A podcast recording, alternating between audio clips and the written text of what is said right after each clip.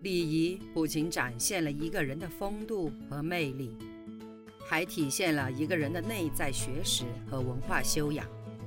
从一定程度上来说，礼仪是成功的催化剂。没有礼仪，就没有人生和事业的成功。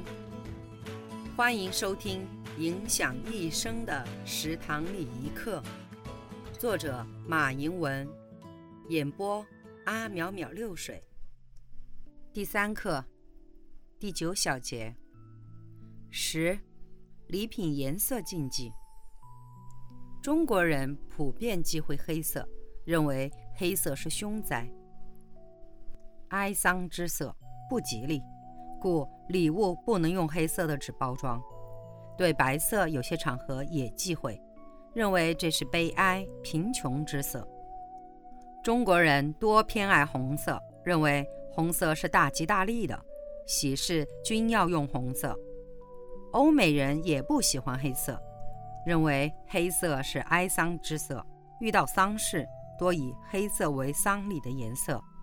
西方人常用白色，新娘穿白衣，送礼也用白纸包、白绸带系，表示纯洁。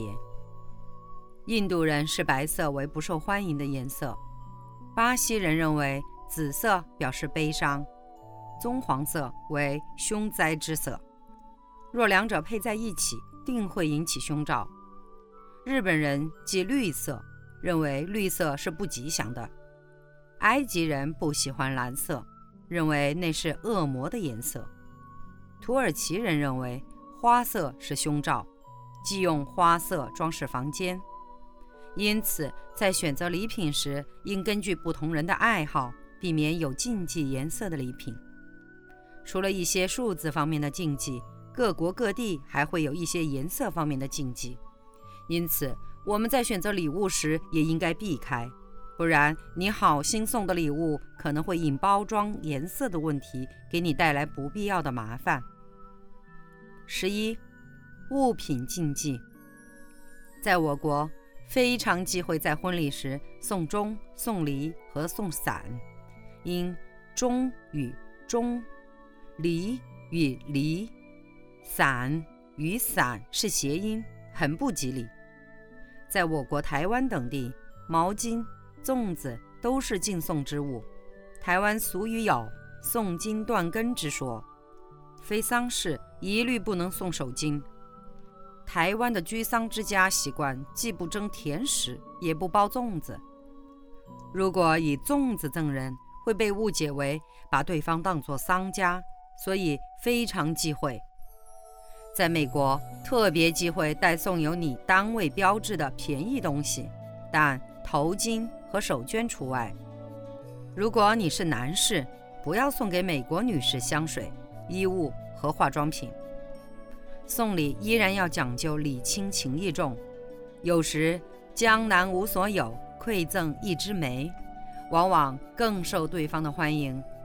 因在许多国家都不实行赠送过于贵重的礼品，以免让受礼者产生受贿之感。向人赠送礼品。绝对不能有悖对方的风俗习惯，因此，在挑选礼品的时候，主动避讳有可能存在的与礼品种种有关的禁忌。十二，礼品图案禁忌。英国人既有大象图案、山羊图案、孔雀图案的物品，他们认为大象是蠢笨的象征，山羊在英语里是不正经男子的代号，孔雀。在英国是银鸟、祸鸟。法国人认为仙鹤是蠢汉和淫妇的代称，很不喜欢仙鹤图案。利比亚忌讳狗的图案，认为那是死人的象征。瑞士人认为猫头鹰是死人的象征，所以相当忌讳猫头鹰的图案。因此，在送礼时，切忌把有关这些图案的礼物送给这些国家的人。送礼的针对性是指挑选礼品应当因人因事而异，因人而异是指在选择礼品时务必要充分了解受礼人的性格、爱好、修养与品味，尽量使礼品受到受礼人的欢迎。因事而异则指的是在不同的情况下，向受礼人所赠送的礼品应当有所不同，但也应该考虑到风俗习惯的问题，主动回避有可能存在的和礼品图案有关的禁忌。三，让你的语言更美一些。一，交谈的口头语言礼仪。一，语言要文明，交谈时要使用文明、优雅、理性的言语，话题的格调要高雅，内容要高尚脱俗，切不可说脏话、黑话、粗话、怪话、荤话和气话。谈话的态度要诚恳，言语要和蔼可亲，表达要得体。交谈时不要用手指指人。做手势时幅度不宜过大，更不可指手画脚。举止要文明，公共场合交谈声音要轻柔，不可旁骛他人，高谈阔论，大声说笑。二，语言要礼貌。俗话说：“良言一句三冬暖，恶语伤人六月寒。”交谈中要多用敬语、谦语、雅语。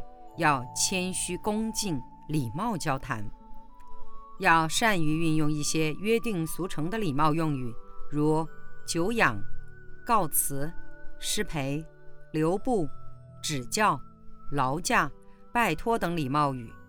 要注意采用恰当的尊称和措辞，谈吐要文雅得体，语言表达要得当，举止要端庄，态度要真诚和善。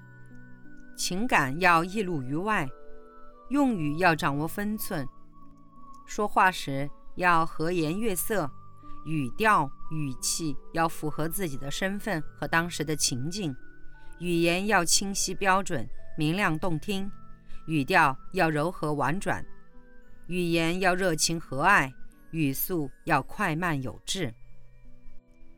本小节结束。